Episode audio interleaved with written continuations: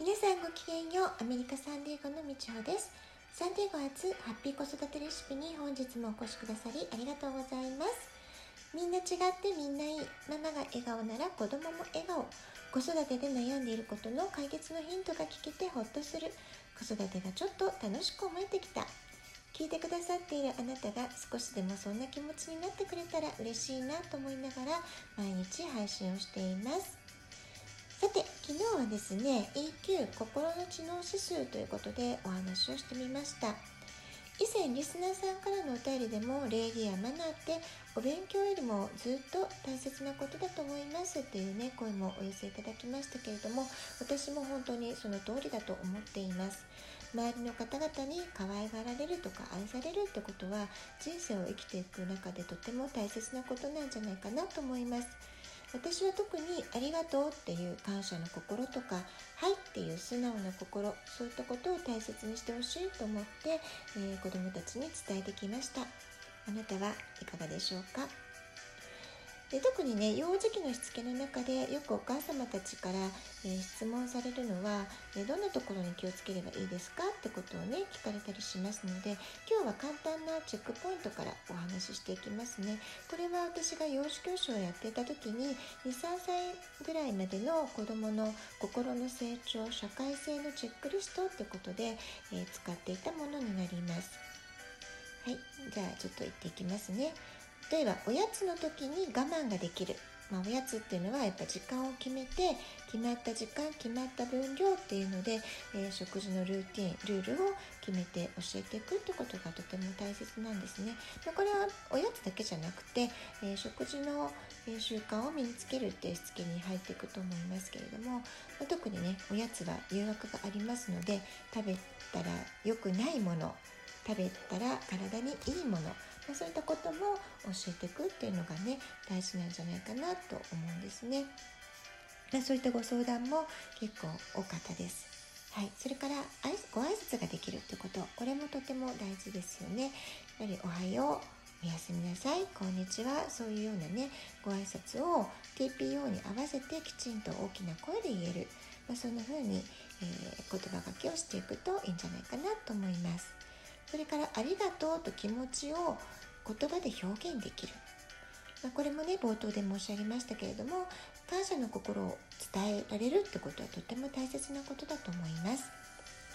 それから社会性という意味ではお友達の名前が会話に出てくる。他者の存在を理解して、えー、自分との関わりをねえー、認識できるようになることってこれもとても大切なことですね。それからそのお友達に興味を持って隣に来ても抵抗なく一緒に過ごすことができる、まあ、こういったことも、えー、一つの社会性の成長の、まあ、目印というかねそんな感じで思っていただければいいんじゃないかなと思います。それから遊びの中で必要な言葉が使える。これもとても大切ですね。えー、おもちゃのね取り合いとかにどうしても小さくなったりしますけれどもその時に「貸して」とか「どうぞ」譲ってあげることを知ってるとかで「ちょうだい」とか「ありがとう」とかそういうこうやり取りができるね時の言語を知ってるか知ってないかってこともすごく心の成長に関わってきますのであのお家の中でママが遊び相手をしてる時に「どうぞ」とか「貸して」とかそういう時は「ありがとう」って言おうねとかそういったことをね教えてあげておくってことはとても大切なことだと思います。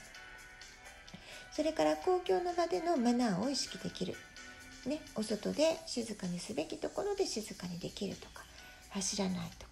他の人に迷惑になるような大きな声で叫んだりしないとかね、まあ、そういったことを教えていくってことがまず幼児期とても大切なんじゃないかなと思います。それから順番が分かり待つことができる。これもまあ我慢を教えるってことと関係してくるかもしれませんけれども順番を理解する待つことができるってことですね。それからどうぞって譲ってあげる気持ちがあるということ。これもとても大切です。であの23歳でできないんじゃないかなって思われる方もいるかもしれないんですけれども私子どもたちを2歳以下の子どもを教えてる時が結構長くあったんですけれどもちゃんとできるんですね。ちゃんと教えれば。2歳前後の子が「どうぞ」とか、まあ、たまにねあの自分がやりたかったのにって言って泣いちゃう子とかももちろんありましたけれどもゼロではないですけれどもでもあのお家の中で根気強くお母さんが相手をして、まあ、そこはどうぞって貸してあげようねとかちょっと順番を待とうねとかいう風な言葉がけでね教えてもらってる子は待つことが必ずできます、まあ、こういったことを3歳の間にね、えー、3歳までの間にしっかりと教えておくことっていうのとても大事だと思います。そうするとその後の子育てとても楽になるんですね。ただ気をつけてほしいのはこうしたチェックリストありきで過ごすんじゃなくてやはり大事なのは日々の語りかけ生活体験ということなので、えー、関わりの中で教えていってほしいなと思います。続いて EQ を高めるために知っておきたい親の姿勢5つのポイントってことで今日はお話をしていきます。まず1番目ですけれどもやはりスキンシップをして子どもの話を聞く。これはずっとこのトークでも話してきてますけれども安心感を持つ、え信頼関係が築けるってことがもう最初の土台になりますので、まあ、これが一番大事ってことですね。子どもの話を聞くことは自己分析力である考えをまとめる力を育ててくれる。そして自己肯定感を伸ばしてくれます。2番目は子どもの気持ちに寄り添う共感するこれもね話をよく聞くこととよく似てますけれども特に兄弟喧嘩とか、えー、困ったシチュエーションの時にその子の言い分をよくしっかり聞くってことが大事なんですね。どういうことかっていうと例えばおもちゃを買ってもらえなくて泣きわめくとか兄弟のおやつ兄弟とおやつの取り合いで喧嘩になってしまう、まあ、そういう子どもの激しい怒り苛立ちをしっかり見守って言い分をしっかり聞く。その時に気持ちよく悔しかったねとかそんな風に悲しく思っちゃったんだねっていう風な共感する言葉をねかけてあげること。これがとても大切なんですね。じゃあ叱る時はどうすればいいか。これが3つ目のポイントになります。叱るべき時にはやはり叱らなければいけないんですけれどもできるだけ感情的にならずに冷静に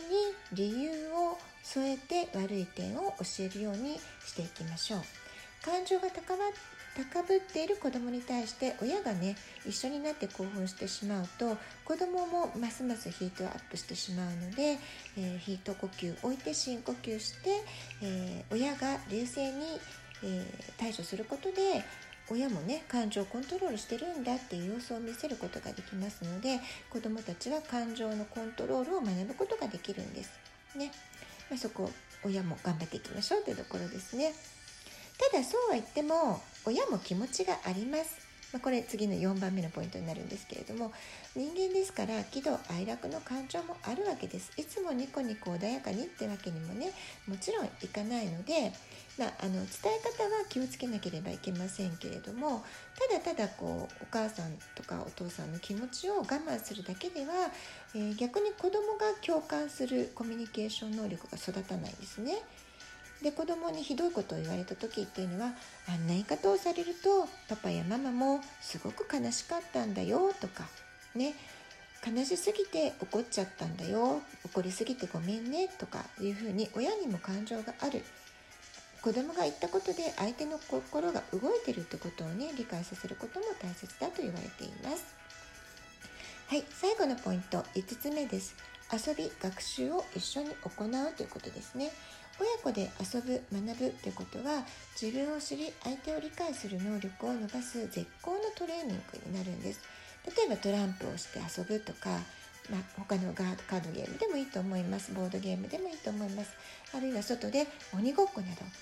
勝ち負けがはっきり決まる遊びでね感情をコントロールする練習をするってことを学べると思います。特にね男の子は勝ち負けがね絡むとすごくね小学校3年生ぐらい